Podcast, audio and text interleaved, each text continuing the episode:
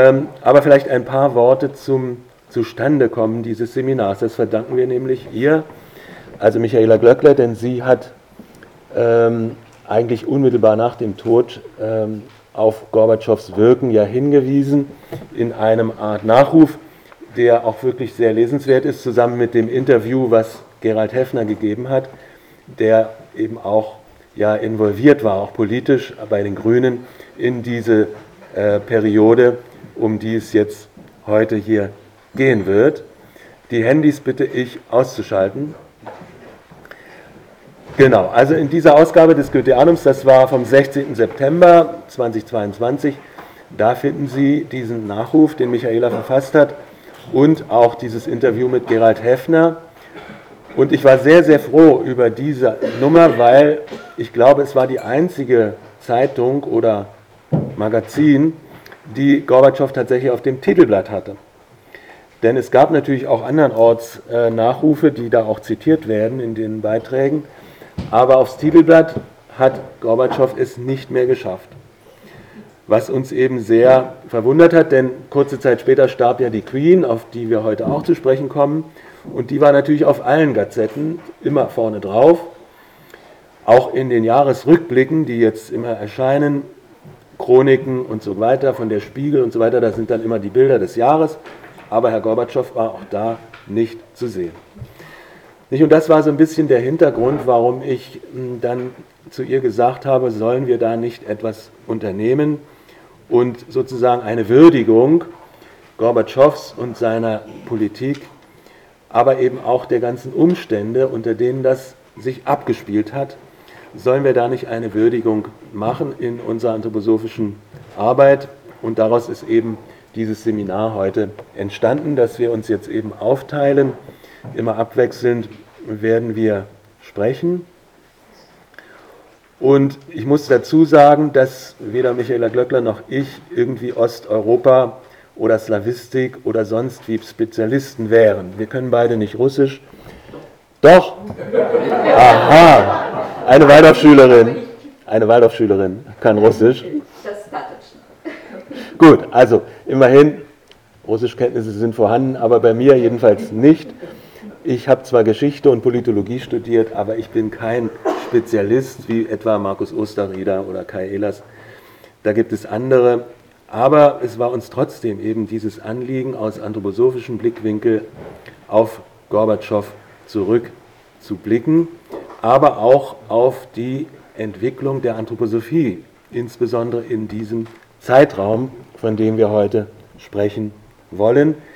Denn auch da hat eben Gorbatschow einen ganz wesentlichen Einfluss gehabt auf das, was wir gewöhnlicherweise die Kulmination der anthroposophischen Bewegung am Ende des 20. Jahrhunderts nennen. Aber dazu später dann mehr. Ich möchte beginnen mit einer Szene aus einem Film, die ich jetzt hier aus technischen Gründen nicht zeige, weil es auch zu aufwendig und zu zeitaufwendig gewesen wäre. Mancher von Ihnen kennt vielleicht den Film In weiter Ferne so nah. Das ist der zweite Teil von Himmel über Berlin. Der Himmel über Berlin werden die meisten von Ihnen gesehen haben, von Wim Wenders mit Bruno Ganz ähm, in der Hauptrolle. Und es gibt aber eine Fortsetzung, die 1993 erschienen ist, das heißt eben in weiter Ferne so nah. Und da ist in der Anfangsszene, ist man sehr überrascht, Michael Gorbatschow da zu sehen. Er sitzt da an einem Schreibtisch und hat einen Blick auf den Fernsehturm am Alexanderplatz. Also er sitzt in Ostberlin an einem Schreibtisch und hat Dokumente vor sich liegen, aus denen er für sich still liest. Und der Otto Sander, der zweite Hauptdarsteller, Sie erinnern sich, es gibt da zwei Engel ähm, in dem Himmel über Berlin, nämlich Bruno Ganz und Otto Sander. Und der Bruno Ganz ist dann in diesem zweiten Teil kein Engel mehr, der ist dann Mensch geworden, aber Otto Sander ist nach wie vor bei den Engeln und stellt sich dann hinter den Gorbatschow und lauscht seinen Gedanken, wie das eben die Engel so tun. Und jetzt kommt eben ein Zitat, was Gorbatschow da vor sich liegen hat, von einem russischen Diplomaten und Philosophen des 19. Jahrhunderts, Fjodor Tjutschew. Und das möchte ich jetzt zur Einstimmung lesen, weil das sehr, sehr viel über ihn, über Gorbatschow und über das Thema, mit dem wir heute sprechen, aussagt. Die Einheit, so orakelt alle Welt, sei fest zu schmieden nur durch Blut und Eisen. Uns soll den Weg jedoch die Liebe weisen. Man wird ja sehen, was länger hält. Ich bin überzeugt, auf Blut lässt sich keine sichere Welt aufbauen, auf Eintracht aber schon. Wir müssen uns darüber einig sein, Politiker, Philosophen, Schauspieler, Arbeiter und Bauern, Angehörige aller Religionen. Wenn uns das gelingt, lässt sich alles andere lösen. Also mit dieser Szene, in der eben Gorbatschow diese Worte da vor sich hat und liest und studiert von seinem Landsmann Fjodor Tschutschew, ähm, beginnt dieser Film in weiter Ferne so nah und das ist gleichzeitig aber auch der Einstieg in unser heutiges Thema, weil es eben doch sehr charakteristisch ist, dass ein solcher Politiker wie Gorbatschow eben, dass der da solche Gedanken äußert. Und wir werden ja im zweiten Teil dann auch auf die heutige Politik, auf Putin zu sprechen kommen und werden da eben ein ganz anderes Gesicht sozusagen vor uns haben. Und darauf möchte ich eben heute auch besonders eingehen, auf diese Wende sozusagen, die sich da auch in Russland vollzogen hat. Meine Darstellungen, das muss ich vielleicht noch erwähnen, beruhen im Wesentlichen auf Gorbatschows eigener Sichtweise. Ein wichtiges oder das wichtigste Buch, was mir dabei geholfen hat, ist dieses hier, Michael Gorbatschow, wie es war, die deutsche Wiedervereinigung. Das ist spannend, wie eigentlich ein Krimi, ungeheuer spannend, diese ganze Entwicklung nochmal nachzuvollziehen aus seiner Sicht. Und dann zwei weitere Bücher von ihm, alles zu seiner Zeit, mein Leben, das ist die zweite Autobiografie, ist, ist gleich nach der Wende eine erste Autobiografie erschienen und dann später noch ähm, 1999 diese, nee 2013 ist das gewesen, alles zu seiner, zu seiner Zeit. Da werde ich auch einiges daraus vorlesen. Und dann eines seiner späteren Werke, das neue Russland, der Umbruch und das System Putin, wo er jetzt auf die gegenwärtige beziehungsweise zu seinen Lebzeiten gegenwärtige Politik Putins ähm, und die Entwicklung in Russland hinblickt. Das wird dann im zweiten Teil heute Nachmittag kommen. Und insofern, wie gesagt, wir sind keine Spezialisten und wir können auch nicht alle Sichtweisen, die es jetzt im politologischen, im zeitgeschichtlichen äh, Sinne natürlich gibt, auf diese ganze Ära, mit der wir es da zu tun haben, da gibt es natürlich unterschiedliche Sichtweisen. Ich möchte heute vor allem Gorbatschows eigene Sichtweise und seine Politik, wie er sie selbst gesehen und eben betrieben hat, äh, Ihnen darstellen. Und da macht er gleich am Anfang deutlich, im Hinblick auf die historische Entwicklung, dass diese Zeit nach dem Zweiten Weltkrieg, die Nachkriegsordnung, dass die zunächst aus Sicht der Sowjetunion eigentlich nicht davon bestimmt war, Deutschland zu teilen.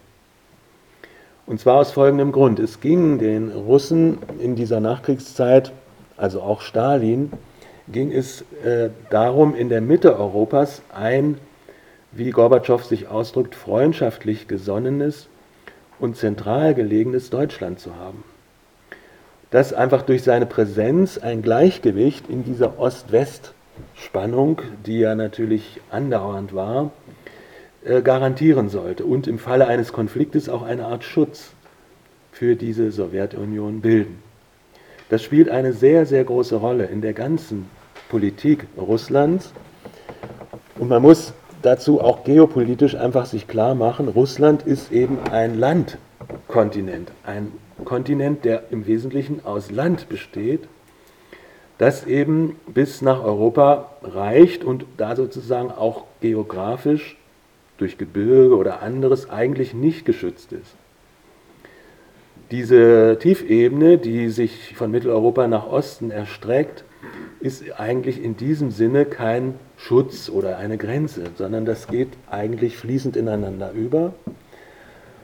Und dadurch ist das tatsächlich ein riesiges Land, äh, ein Kontinent, wenn man so will, fast ohne Grenzen, der nur sehr wenig an das Meer grenzt. Während die USA, also Nordamerika, genau umgekehrt eben von Meer umgeben ist und dann eben kein Land zwischen Europa und Amerika, sondern eben ein Ozean. Insofern ist Amerika eigentlich eine Seemacht und Russland oder die damalige Sowjetunion eine Landmacht. Und das muss man immer im Hintergrund haben, diese geopolitische Situation, dass das eben aus der Sicht der Russen eine ganz andere, ganz andere äh, Gewichte hat, als aus der amerikanischen Sicht, die ja eben durch das Meer mit Europa verbunden sind, aber nicht durch das Land. Wodurch sie immer dieses Problem haben der Truppen, die irgendwo stationiert sein müssen. Nicht? Also das ist bis heute natürlich äh, dieses Thema der NATO und all dieser Bündnisse. Dabei spielt das eine sehr große Rolle, dieser geopolitische Hintergrund. Jedenfalls, Nachkriegsordnung war aus russischer Sicht nicht primär für eine deutsche Teilung, sondern mehr eine Stabilität in der Mitte.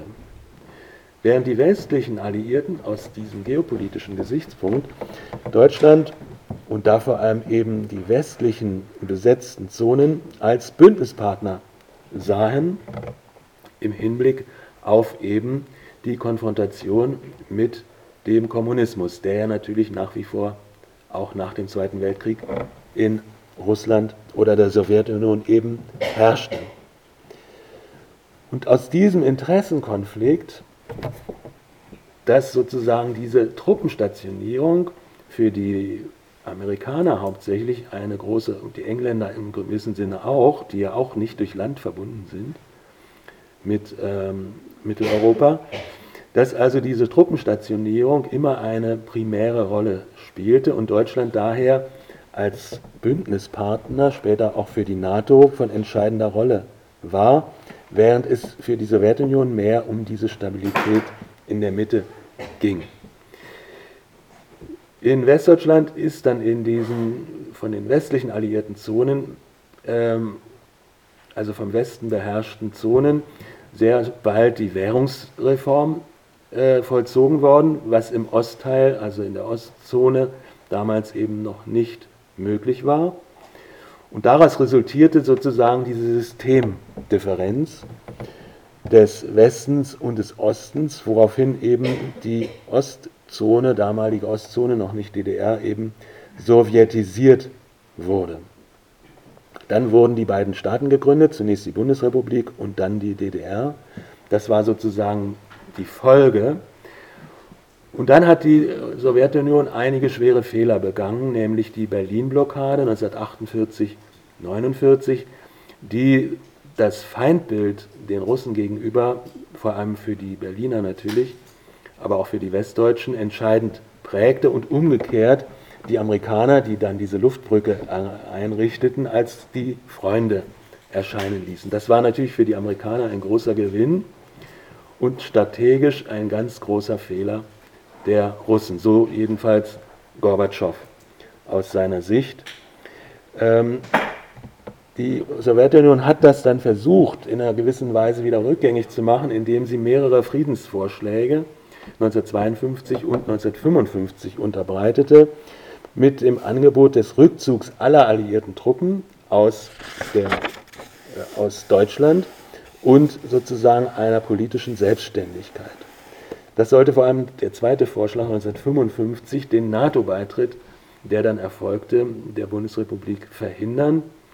Aber die westlichen Alliierten gingen auf diesen zweiten Friedensvorschlag eben aus genannten Gründen nicht ein. Eine Neutral Neutralisierung etwa im Sinne Österreichs, die da durchaus hätte dann erfolgen können und dann eben keine Teilung, ähm, das wurde sozusagen auch von den westlichen Alliierten abgelehnt. Und daraus folgte dann der Kalte Krieg, der sich dann immer stärker entwickelte, der wie ja bekannt dann zu dem Bau der Berliner Mauer auch führte und der dann eben diese Ost-West-Spaltung manifestierte, die wir dann eben bis 1989 hatten. Jetzt sind aber entscheidende Schritte von deutscher Seite aus unternommen worden, um diese Spaltung und vor allem die Entfremdung von Russland zu überwinden. Wobei das eben sehr interessant ist, dass die DDR da eine sehr große Rolle spielte in diesem Verhältnis zu Russland. Zunächst ist wichtig, diese Politik, die Willy Brandt eingeleitet hat, äh, nach dieser politischen Wende 1969 im Bundestag, hat Willy Brandt eine neue Ostpolitik eingeleitet, die eben eine Vertrauensbildung und Annäherung, Wiederannäherung zwischen Deutschland und der Sowjetunion möglich machte. Gleichzeitig hatte aber die Sowjetunion in der DDR viele weitere Fehler, eben ähnlich wie diese Berlin-Blockade gemacht, also wirtschaftliche Experimente, die natürlich schief gingen, dann diese ganze Verbürokratisierung, die Geheimdienstaffären, also die Stasi-Geschichten, alles das war ja, wenn man so will, eine Sowjetisierung, wenn man es nicht als Fortsetzung des nationalsozialistischen Regimes ansehen will, was aber natürlich eigentlich nicht der Fall war in der kommunistischen SED, sondern man orientierte sich eben an der Sowjetunion, an den, an den dortigen Methoden der Überwachung und des Geheimdienstes, der Bürokratie und der wirtschaftlichen Experimente. Auch die Niederschlagung des Aufstandes vom 17. Juni gehört in diese Fehlerliste, ähm, die eben dazu führte, dass da eine Entfremdung immer mehr eintrat, vor allem eben zwischen der Bundesrepublik und der DDR, also diese Spaltung. Umgekehrt bildete sich aber zwischen der DDR und Russland oder der Sowjetunion ein freundschaftliches Verhältnis. Gorbatschow betont, dass die DDR immer der wichtigste Verbündete im ganzen Ostblock oder Warschauer Pakt für die Sowjetunion gewesen ist. Also diese Mitte spielte immer eine große Rolle aus dieser sowjetischen Sicht. Und die Wiedervereinigung 1989 irritierte daher die Russen viel weniger als die westlichen Alliierten, weil es, wie gesagt, eigentlich in ihrem Sinne diese Stabilisierung der Mitte notwendig war. Die bis dahin auch bestehenden, also bis zu diesen 70er Jahren bestehenden und durch den Kalten Krieg natürlich extrem hoch gekochten Vorbehalte der Sowjetunion gegenüber konnten aber durch diese Politik von Willy Brandt langsam abgebaut werden, denn er hatte tatsächlich die Zukunft Europas im Blick, wie auch andere Politiker in dieser Zeit. Und ihm ging es eben um eine neue Zusammenarbeit zwischen Ost und West. Also die ganze Atmosphäre muss man sich eben vollkommen anders vorstellen, als wir sie jetzt seit der Jahrtausendwende äh, eigentlich haben. Darauf werde ich auch noch genauer eingehen, was da zugrunde liegt. Und diese, wenn man so will, Zusammenarbeit, die da in Europa sozusagen ein neues Europa vorbereiten sollte, wie Gorbatschow dann auch selber sagt, an der er dann selber mitgearbeitet hat, die konnte eben in diesem Sinne nur von der Mitte ausgehen. Das ist eben charakteristisch für die Mitte, dass sie diese Aufgabe hat, der Vermittlung eben zwischen Ost und West. Und in diesem Sinne war diese Politik Willy Brandts und diese Ostpolitik der 70er Jahre äh, gemeint. Wenn wir da auf die heutige Zeit, vor allem nach 1998 und nach der Machtergreifung Putins, hinblicken, dann sehen wir da einen kompletten Wandel in der ganzen Orientierung, weil es nicht mehr im primären Sinne um Frieden und um Vermittlung ging, sondern um wirtschaftliche Fragen. Also Gerhard Schröder ist so ein typischer Politiker, der zwar mit dem Putin sehr gut verhandeln konnte, aber das ging dabei meistens um Geld oder eben um Gas, also um wirtschaftliche Fragen. Nicht, die standen zur Zeit Willy Brandts überhaupt nicht im Vordergrund. Da waren natürlich auch wirtschaftliche Interessen. Aber das war nicht das Primäre. Das Primäre war zunächst diese Neuordnung Europas, diese Überwindung der Spaltung und die Beendigung des Kalten Krieges. Das ging allerdings nicht ohne, dass die entsprechenden Völker in Deutschland, also die Bevölkerung der DDR und der Bundesrepublik dafür Voraussetzungen schufen in Form der Friedensbewegung hier im Westen und der Demokratiebewegung im Osten. Also in den 80er Jahren geschah praktisch gleichzeitig eine Art Umbruch in der Bevölkerung im Hinblick auf die Bedrohung durch die Atomwaffen, die sich immer mehr angehäuft hatten. Also diese Mittelstreckenraketen mit atomaren Sprengköpfen, die auf beiden Seiten von Russland und von den Amerikanern hier in Europa immer mehr stationiert werden sollten. Und um das abzuwehren und einen drohenden Atomkrieg tatsächlich abzuwehren, entstand eben die Friedensbewegung im Anfang der 80er Jahre. Und die ging sehr, sehr stark aus von der neu gegründeten Partei der Grünen. Im Osten bildete sich aber auch eine Bewegung, nämlich die Demokratiebewegung, auf die ich jetzt gleich ausführlicher noch eingehen werde. Und jetzt ist es interessant im Hinblick jetzt auf die Frage, ja, Anthroposophie, anthroposophische Bewegung, hat das denn jemals irgendeine Rolle gespielt in solchen Zusammenhängen? Und da muss man eben ganz klar sagen, ja.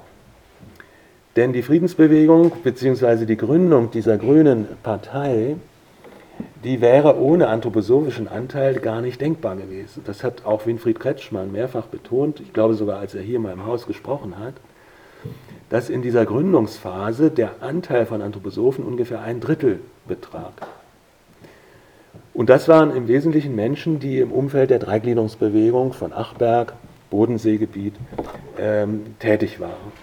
Also viele Engagierte, auch hier in Stuttgart, Forum 3, ähm, diese Leute waren in dieser Friedensbewegung maßgeblich beteiligt und hatten da, wenn man so will, einen unsichtbaren Einfluss, der, soweit mir bekannt ist, nie wirklich thematisiert oder gewürdigt worden ist, außer, und darauf komme ich jetzt, äh, von Rolf Henrich, weil in der DDR sich eben parallel auch, das war dann keine Friedensbewegung, sondern eben eine Demokratisierungsbewegung, die für Freiheit vor allem im Geistesleben eintrat, aber auch für wirtschaftliche Reformen.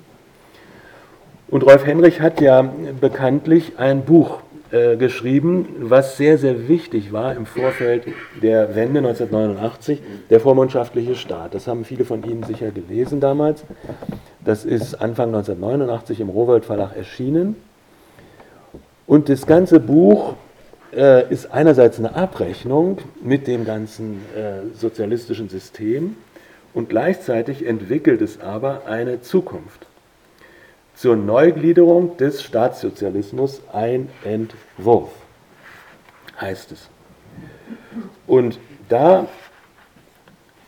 beruft sich Rolf Henrich bei dieser Zukunftsvision, die er also jetzt als, wenn man so will, nach einer Wende eintretende neue soziale Ordnung vor sich sieht, da beruft er sich auf Rudolf Steiner wird der sozialistische Staat in dieser Weise aus dem Geistesleben und der Wirtschaft als eine diesem Verhältnis wesensfremde Kraft zurückgenommen, so kann, er, so kann der soziale Organismus in diesen beiden Gliedern Zug um Zug eigene Selbstverwaltungen ausbilden. Also es geht darum, dieses zentralistische Staatsprinzip der kommunistischen Partei, was wie gesagt aus der Sowjetunion ja stammte, also aus dem Kommunismus, das zurückzufahren und dem Geistesleben und Wirtschaftsleben seine Eigenständigkeit zurückzugeben. Im Ergebnis wird eine Dreigliederung in die gegeneinander verselbstständigten Bereiche Geistesleben, Wirtschaft, Staat entstehen.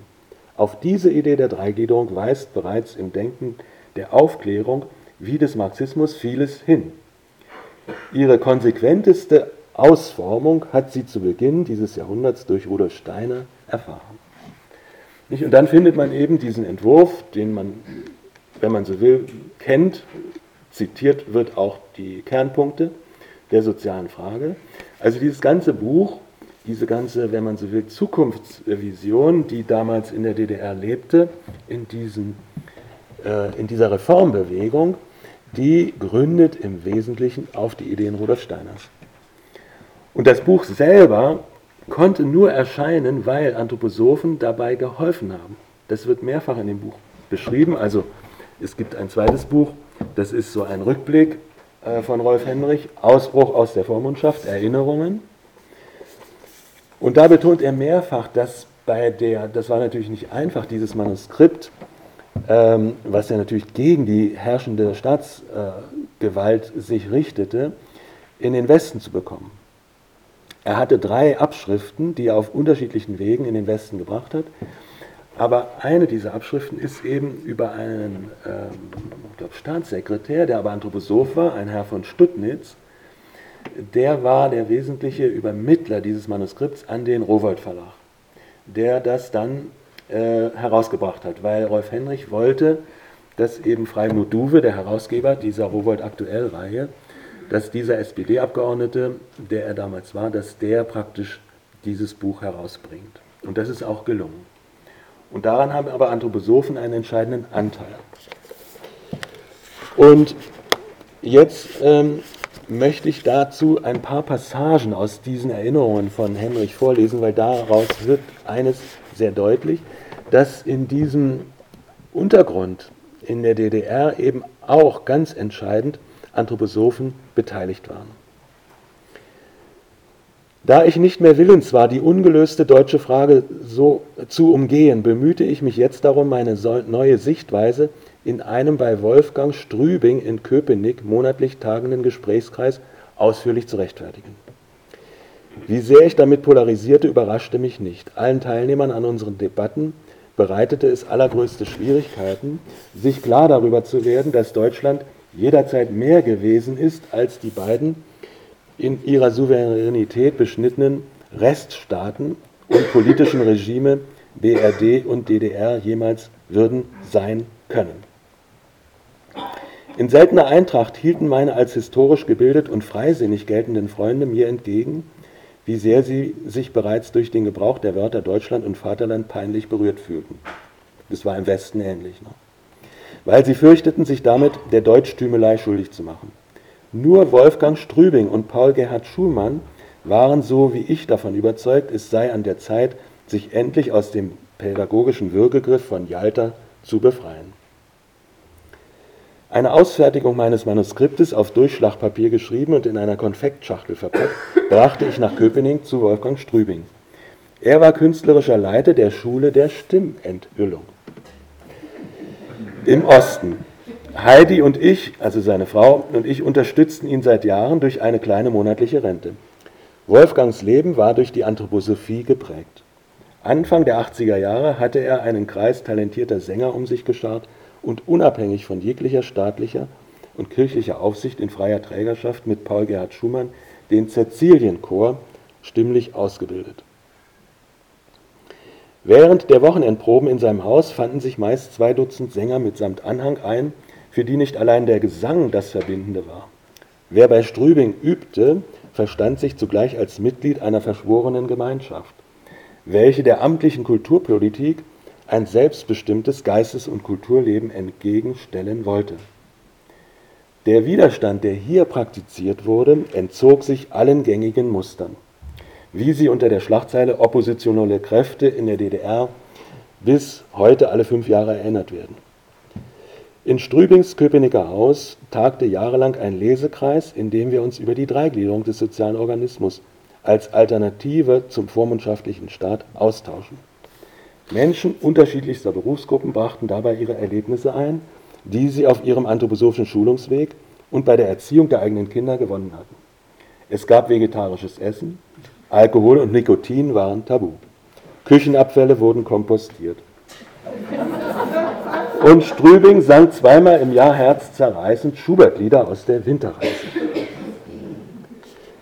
Die tief im deutschsprachigen Kulturraum wurzelnde Anthroposoph der, der tief im deutschsprachigen Kulturraum wurzelnde anthroposophische Widerstand, der nicht nur in der DDR wirksam war, sondern auch auf andere Länder des sowjetischen Imperiums ausstrahlte, wird bis heute von ganz wenigen gesehen. Ja, man kann sagen, diese spezifische Form oppositionellen Verhaltens findet in der offiziellen Geschichtsschreibung überhaupt nicht statt. Es hat jedoch zu jeder Zeit in Berlin, ebenso in Dresden, Leipzig, Jena, Rostock, Güstrow und Weimar stabile Zusammenhänge gegeben, welche einen Vergleich mit den Lautstarken unter dem Dach evangelischen Landeskirchen agierende Dissidenten nicht zu scheuen brauchen. Was Russland angeht, hat Alexander Solzhenitsyn die kameradschaftliche Hilfe, welche er durch die Anthroposophen W. L. Teusch und I. Silberberg erfahren hat, ausdrücklich gewürdigt. Da das mutige Wirken der im sozialistischen Lager verdeckt operierten Anthroposophen unbekannt geblieben ist, möchte ich hier fairerweise wenigstens Sviat Gamsachurdia erwähnen, einen Freiheitskämpfer, der nach meinem Verständnis dieselbe Anerkennung verdient, wie wir sie Lech Walesa und Václav Havel entgegenbringen, die es viel leichter hatten als er. Nicht, jetzt geht er dann noch ausführlich auf Gamsachurdian und auf diese georgische ähm, Episode ein, die ja tödlich geendet ist, weil Gamsachurdian dann umgebracht wurde. Auf jeden Fall würdigt Henrich, wie ich jetzt vorgelesen habe, eben sehr, sehr ausführlich diese Wirksamkeit der Anthroposophie in dieser Zeit der 80er Jahre in der DDR. Und das war natürlich nur möglich, weil diese Anthroposophen zum großen Teil von Westdeutschland aus Unterstützung erfuhren. Durch Schriften und durch vieles andere. Da hat inzwischen Dankmar Bosse ein schönes Buch herausgebracht. Anthroposophie in der DDR heißt das Buch in der Edition Immanente erschienen, wo das alles dokumentiert wird, was es an anthroposophischer Arbeit damals gab, wobei er diesen Kontext von dem Herrn Strübing, also diese Werbeck-Sänger in Köpenick, äh, die mit Rolf Henrich da zusammengearbeitet haben, das erwähnt Bosse nicht, aber er hat ganz andere noch. Sachen, die immer dahin leuchten, dass eben da ein untergründiger Zusammenhang war zwischen West und Ost. Dass in diesem Sinne da eigentlich keine Teilung oder eben nur eine partiell eine Teilung äh, es gab, im Untergrund aber eine Zusammenarbeit, auch zum Beispiel im Bereich des Goetheanismus. Ähm, Dankmar Bosse ist eben selber davon ja sehr stark äh, geprägt gewesen, auch von dieser Unterstützung aus dem Westen. Und vieles andere könnte man noch erwähnen, was eben in dieser Zeit die, sage ich mal, die, das gesellschaftliche Klima geprägt hat, in das hinein dann Gorbatschow wirken konnte. Gorbatschow betont eben auch, dass ohne diese, wenn man so will, Volksbewegungen die Wende und seine Politik eigentlich gar nicht möglich gewesen wären. Also das einfach von oben herab zu tun, wäre nicht möglich, wenn das nicht von unten vorbereitet und gewollt gewesen wäre, diese Wiedervereinigung. Und, was Gorbatschow natürlich nicht erwähnt, dass es eben in diesem Zusammenhang, wie Rolf Henrich in seinem Buch deutlich macht, eben die Idee der sozialen Dreigliederung gab. Nicht, das ist das ganz Entscheidende, dass an dieser Nahtstelle wo dann praktisch das sozialistische System in der DDR zusammenbrach, dass an dieser Stelle eben nicht wirklich ein Partner war. Also dieses freie Forum vom Rolf Henrich hatte eben Helmut Kohl zum Beispiel gegenüber und der offiziellen westdeutschen Politik hatte das gar keine Bedeutung. Nicht, das wurde nicht ernst genommen, sondern da gab es halt die bisherigen SED-Politiker wie Krenz und Modrow und solche Leute und dann durch die Wahlen dann Nachfolger, die wie Lothar de Maizière dann aber schon CDU waren. Es gab aber eben nicht wirklich eine Begegnung zwischen, wenn man so will, den Ideen, die hier im Westen entwickelt worden waren, auch innerhalb der Grünen, im Hinblick auf die soziale Dreigliederung und eben die im Osten. Nicht, das war eigentlich, wenn man so will, diese Stunde Null, an der diese Idee hätte viel entscheidender einschlagen können. Aber aufgrund der Verhältnisse, die ich gleich noch beschreiben will, ist das dann eben nicht möglich gewesen. Und das hat eben tragische Folgen, die wir heute auch Nachmittag dann weiter verfolgen werden, bis in die Gegenwart hinein, dass dieser Moment, wo diese Mitte sozusagen zu ihrem eigenen Bewusstsein wieder erwacht, über viele Jahre hin vorbereitet durch die genannten Bewegungen, dass diese Mitte ja eben diese Idee der sozialen Dreigliederung hervorgebracht hat. Die ist nicht im Osten entstanden, die ist nicht in Amerika entstanden, die ist hier entstanden. Und das ist auch richtig so, weil sie sozusagen diese Vermittlung der drei Glieder des sozialen Organismus oder der drei Glieder des Menschen, weil sie sie eben sozusagen vor uns hinstellt im Sinne eben einer Vermittlung, was immer die Aufgabe der Mitte ist. Aber kehren wir zurück zur Politik ähm, dieser Jahre, die eben, das sieht man ganz deutlich auch in den Schilderungen Gorbatschows, die Gespräche, die zwischen Kohl und Gorbatschow dann stattfanden im Laufe des Jahres 1989 zur Vorbereitung dieser deutschen Einheit, die waren eben wirklich geprägt durch eine tiefe Abscheu vor dem Krieg. Beide, Gorbatschow und Kohl, hatten als junge Männer diesen Krieg miterlebt und dessen Folgen, sowohl für Russland wie für Deutschland ja katastrophale Folgen, miterlebt und waren tief geprägt, wie auch andere, etwa Mitterrand zum Beispiel oder auch Maggie Thatcher, also Politiker dieser Generation, waren alle geprägt von der Abscheu gegenüber diesem Krieg und von dem tiefen Willen, einen solchen Krieg nie wieder erleben zu wollen. Das prägte also nicht nur Gorbatschow, sondern auch die Politik der westlichen äh, Politiker und auch Helmut Kohls. Die Annäherung war nämlich gar nicht so einfach. Wie Gorbatschow beschreibt, waren die ersten Gespräche von tiefem Misstrauen, vor allem von Helmut Kohl, geprägt. Und erst durch weitere Gespräche und die, wenn man so will, insistierende Haltung Gorbatschows, der sich da nicht so leicht sozusagen auch von Ronald Reagan im Übrigen, wo es ähnlich verlief, nicht so leicht ins Boxhorn jagen ließ, sondern der sozusagen beharrlich seine Position äh, der Vermittlung und der Überwindung des Kalten Krieges ähm, geltend machte. Und auf diesem Hintergrund geschah dann eben seit Gorbatschows Machtantritt 1985 diese Perestroika, also diese Auflösung der Verfestigung, die hauptsächlich natürlich durch die Herrschaft dieser Partei und eben der staatlichen bürokratischen Ordnung geprägt war, diese bestehende festgefahrene Ordnung aufzubrechen und in eine Entwicklung überzuführen. Perestroika heißt ja eigentlich Entwicklung, bedeutet Entwicklung ermöglichen. Und das galt natürlich nicht nur für Russland, sondern für die gesamte Sowjetunion, insbesondere für die Mitglieder des Warschauer Paktes, die natürlich am meisten auch unter dieser Einschränkung äh, gelitten haben. Es sollte also sozusagen in diesen Ländern vor allem eine Befreiung eintreten und gleichzeitig aber das tödliche Wettrüsten beendet werden. Und da muss man sagen, kam natürlich Gorbatschow sehr entgegen, diese Friedensbewegung in Westdeutschland, die eben genau darauf hin zielte.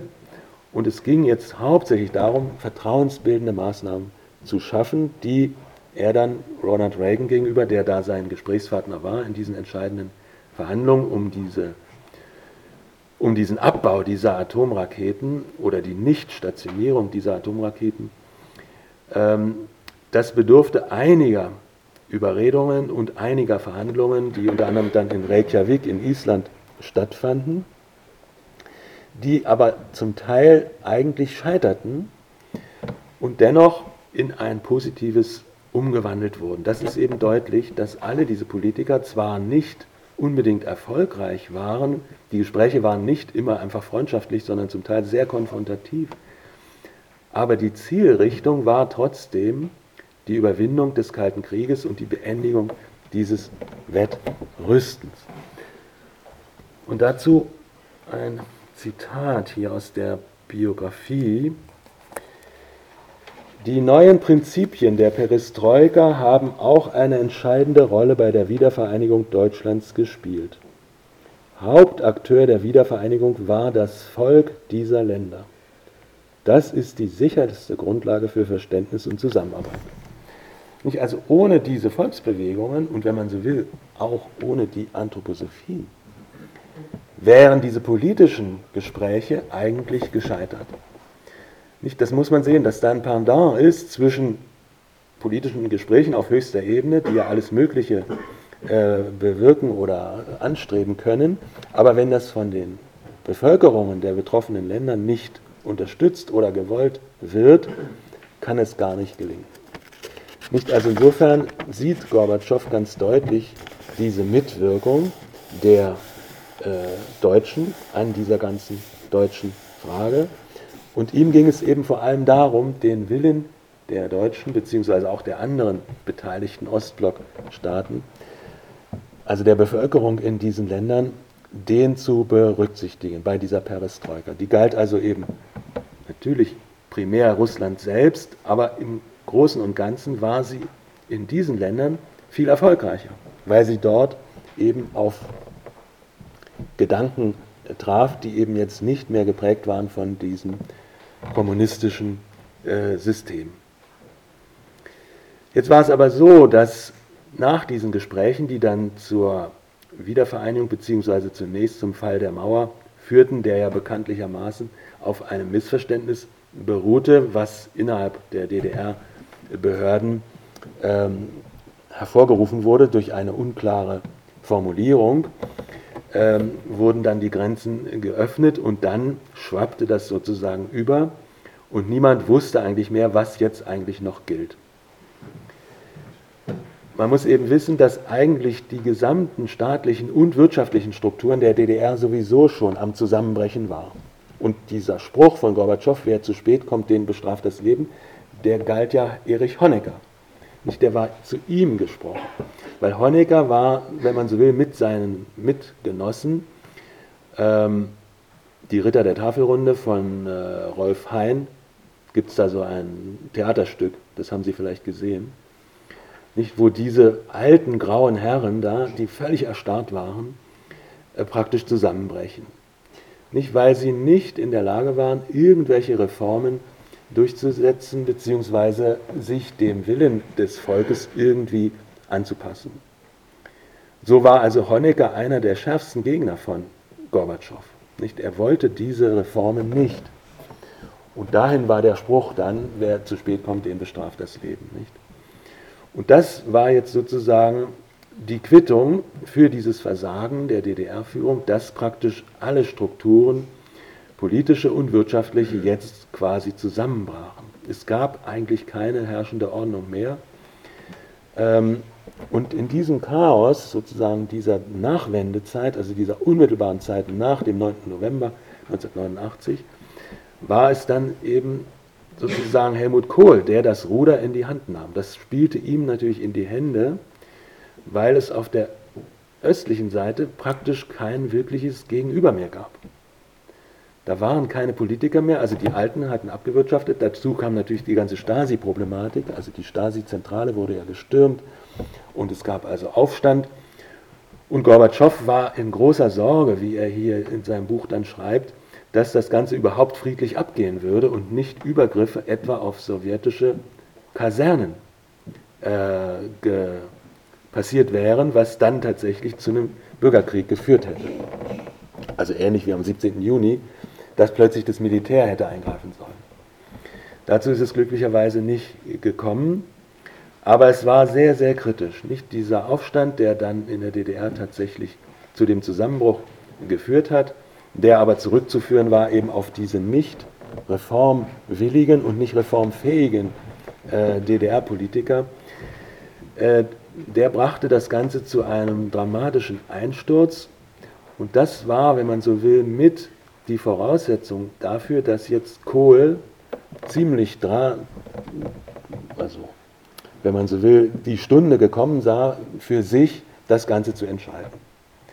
Also doch eben den Westen sozusagen in dieser heiklen Situation jetzt zum führenden äh, Partner in der ganzen Sache zu machen.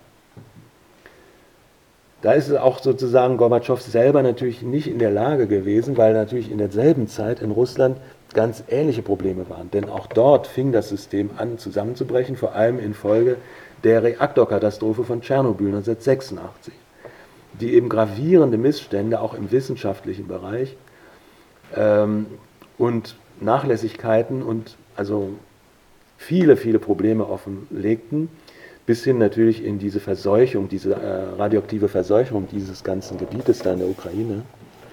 Ähm, alles das trat da massiv zutage und entsprechende Folgen wirtschaftlicher Art, ähm, die dramatisch waren. Und eine ähnliche, wenn man so will, auch zusammenbrechende Situation äh, mit der hatte auch Gorbatschow selber in der Sowjetunion, also auch den noch übrig bleibenden Mitgliedstaaten, wenn der Warschauer Pakt sozusagen aufgelöst wurde, dann blieben ja diese ganzen anderen Sowjetrepubliken übrig. Und da bemühte er sich dann, das werde ich dann heute Nachmittag im zweiten Teil noch deutlicher erzählen, diese Union, wie er sie dann nannte, zusammenzuhalten und die irgendwie neu zu begründen. Das ist ihm aber nicht gelungen. Und da spielten natürlich dann auch Gegner wie der Jelzin eine große Rolle, eine große Rolle und alles, was dann in nationalistischem Sinne sich daraus entwickelt hat. Aber dazu dann heute Nachmittag ähm, mehr. Hier in diesem Augenblick, wo der Mauerfall sozusagen diese Teilung beendete, entwickelte sich jetzt eine sehr, sehr starke Dynamik, an die sich viele ja noch erinnern werden, wo aber auch ein Freiraum entstand, um tatsächlich Neues hervorzubringen. Das Buch von Rolf Henrich ähm, tat da ein Übriges, sodass da eigentlich einiges in der Luft lag, aber durch den Zusammenbruch staatlicher und wirtschaftlicher Strukturen der DDR gab es, wie gesagt, eigentlich kein wirkliches Gegenüber für diesen ja, eben doch mächtigen Helmut Kohl. Und das machte er sich sozusagen zunutze, auch hinter dem Rücken von Gorbatschow, wie er da betont. Also manches, was dann da geschah, war dem Gorbatschow viel zu schnell und er fühlte sich in mancher Hinsicht auch von Kohl hintergangen. Ähm, das war aber nun wiederum natürlich das Problem Helmut Kohls, dass er den westlichen Alliierten gegenüber, die natürlich jetzt auch ihre Fälle davon schwammen sahen, also Stichwort Stationierung, nicht also schon mal die Raketen durften jetzt nicht stationiert werden, das war also vorbei, diese Geschichte mit der Stationierung dieser Pershing-Raketen. Aber dass jetzt sozusagen in der Mitte Europas ein neues politisches Gebilde, etwa neutral und nicht einem Bündnis angehörig, sich bilden würde, das war natürlich für die Engländer, Franzosen, aber vor allem die Amerikaner überhaupt ein No-Go. Die ganze Wiedervereinigung konnte und durfte nur unter der Voraussetzung geschehen, dass dieses wiedervereinte Deutschland NATO-Mitglied sein würde. Und gerade das wollte Gorbatschow nicht. Beziehungsweise für ihn war sowohl der Warschauer Pakt wie die NATO eigentlich als Militärbündnis passé. Für ihn ging es darum, Nachfolgeorganisationen zu bilden, die keinen militärischen, sondern eben mehr politischen Prinzipien ähm, gewidmet gewesen wären. Also eine neue Organisation dieser Militärbündnisse. Das wurde zwar auch von amerikanischer Seite so als Lippenbekenntnis gesagt, ja, ja, wir wollen auch, aber de facto ist das nie passiert. Weil die Amerikaner, wie gesagt, aufgrund ihrer geografischen eben Seemachtsituation um ihre Präsenz in Europa fürchteten. Das heißt also keine Truppen mehr in Deutschland und keine Stützpunkte, die ja eine riesige Rolle spielen, wie wir jetzt auch wieder sehen in der Ukraine und auch in den anderen Krisengebieten, sind ganz entscheidende strategische Stützpunkte hier in Stuttgart, in Böblingen und da in Kaiserslautern, in Rammstein. Ähm, das sind die entscheidenden strategischen äh, Stützpunkte, von denen die Amerikaner ihre gesamte militärische Macht in Europa und Asien äh, und Afrika auch steuern also im, nah, im Nahen Osten, Mittleren Osten und dann eben äh, nach Asien hinüber. Alles das wird von hier aus äh, gesteuert, alle Geheimorganisationen und Geheimoperationen und so weiter. Und sozusagen diese Basis jetzt zu verlieren, äh, das konnten sich die Amerikaner eben einfach nicht vorstellen, bis heute nicht vorstellen. Und das liegt der ganzen Politik, die sich bis heute eben durchzieht, ähm, zugrunde. Und das war der Hintergrund, warum Kohl dann schon im Februar 1990 mit Bush, also dem Nachfolger von Ronald Reagan, ähm, eben die NATO-Mitgliedschaft des vereinten Deutschlands verabredet hatte, ohne dass Gorbatschow irgendetwas davon mitbekommen hatte. Da wurde er also sozusagen auch von Helmut Kohl übergangen. letztlich ging es dann eben um die Frage, ja, welche Rolle wird dieses wiedervereinigte Deutschland denn in Europa spielen? Also nachdem diese NATO-Mitgliedschaft verabredet war, war dann für Gorbatschow aber das Minimum, dass sich diese NATO aber nicht nach Osten ausdehnen würde. Das 1990 ist allerdings zu einem Zeitpunkt, wo der Warschauer Pakt noch existierte. Nicht insofern war da von einer Mitgliedschaft etwa Polens oder Ungarns oder so äh, keine Rede, weil die zu dem Zeitpunkt, als diese Wiedervereinigung stattfand, äh, noch Mitglied des Warschauer Paktes waren. Es ging also zunächst nur darum, dass die NATO sich nicht nach Ostdeutschland ausdehnte, also in Westdeutschland verbleiben würde. Nicht und wie wir alle wissen, ist es aber anders gekommen. Auch natürlich dadurch, dass diese Sowjetunion dann zusammengebrochen ist. Gorbatschow selber war aber eben interessiert an einer ganz anderen Politik, wo es nicht um militärische oder wirtschaftliche, sondern primär um politische und soziale Fortschritte gehen sollte. Also auch die Idee, diese Bündnisse neu zu gliedern oder neu zu gestalten und eine politische Zusammenarbeit, wie sie Willy Brandt eben in den 70er Jahren schon angefangen hatte, diese Ost-West-Verständigung, die fortzusetzen, die in Ostdeutschland immerhin eine starke Grundlage hatte, weil es über viele, viele Jahre hin einen kulturellen Austausch gab von Tausenden von DDR-Bürgern, die regelmäßig nach Russland reisten und natürlich auch Russisch sprechen konnten. Also da war ein viel engerer Kontakt als etwa zwischen Westdeutschen und Russland. Auch da, was Rolf Henrich erwähnt, muss man aber die Anthroposophen, glaube ich, ausnehmen, weil da auch immer Kontakte zum Osten waren. Und Michaela wird das ja wahrscheinlich auch noch darstellen, wie das sozusagen für die anthroposophische Bewegung eine enorme ähm, ein enormer Gewinn war, dass jetzt plötzlich diese Länder im Osten wieder bereist werden konnten und man dort frei eben Gedanken äußern konnte, dass die Anthroposophie sich jetzt eben nicht mehr unter der Decke sozusagen entwickeln, sondern richtig weiterentwickeln konnte, vor allem auf pädagogischem, medizinischen und landwirtschaftlichen Gebiet. Nicht das wäre, wenn der eiserne Vorhang nicht gefallen wäre, wäre das natürlich alles nicht möglich gewesen. Aber man muss sagen, das war auch vorbereitet. Das war natürlich nicht ein ganz unbearbeiteter Boden. Die Christengemeinschaft hat in vielen dieser Ländern immer arbeiten dürfen, auch in der DDR.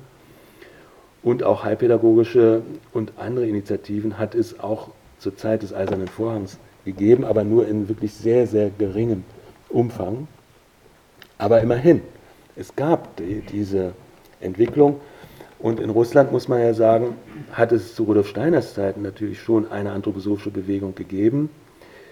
Abgesehen davon, dass die Begründerin der Theosophischen Gesellschaft aus Russland kam und auch die Frau Rudolf Steiners aus Russland kam. Also da waren natürlich zur Zeit, wo die Anthroposophie entstand, enge Beziehungen und an die konnte sozusagen jetzt nach der Wende angeknüpft werden.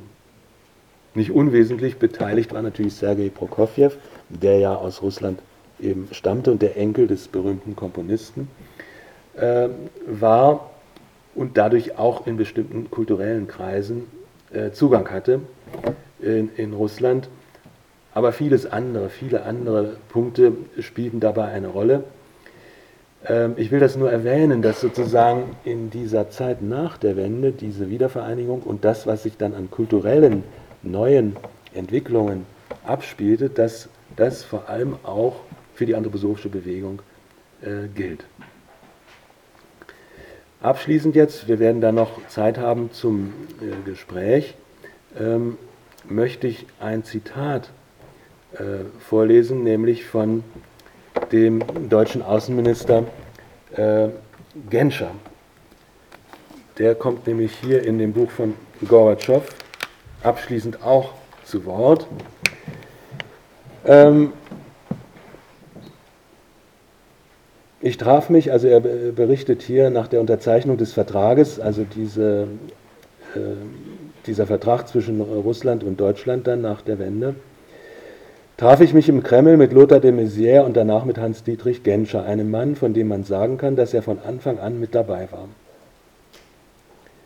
Er war erregt. Seit unserer ersten Begegnung vor vier Jahren im Sommer 1986 ist viel Zeit vergangen. Heute hat sich der Traum meines Lebens erfüllt. Ohne jedes Pathos, also das ist jetzt Genscher Zitat, ohne jedes Pathos möchte ich sagen, das deutsche Volk weiß und wird es niemals vergessen, dass es die Herstellung der deutschen Einheit vor allem ihrem persönlichen Beitrag verdankt. Ihre Kühnheit und Weitsicht spielten hierbei eine entscheidende Rolle. Allen ist klar, dass all das dank ihrer Politik der letzten Jahre geschehen ist. Nicht? Also das sind so die Worte von Genscher, die, glaube ich, vielen aus dem Herzen gesprochen sind und die eben auch im Sinne dieser heutigen Veranstaltung sind. Ja, damit werde ich erstmal aufhören. Jetzt meine Darstellung, um noch etwas Zeit zu lassen, bis äh, Viertel nach elf, für Fragen und Gespräch, beziehungsweise vor allem Fragen, weil ja natürlich diese ganze Sache jetzt sehr stark gerafft war und manches da sicherlich zu kurz äh, gekommen ist. Erstmal vielen Dank fürs Zuhören.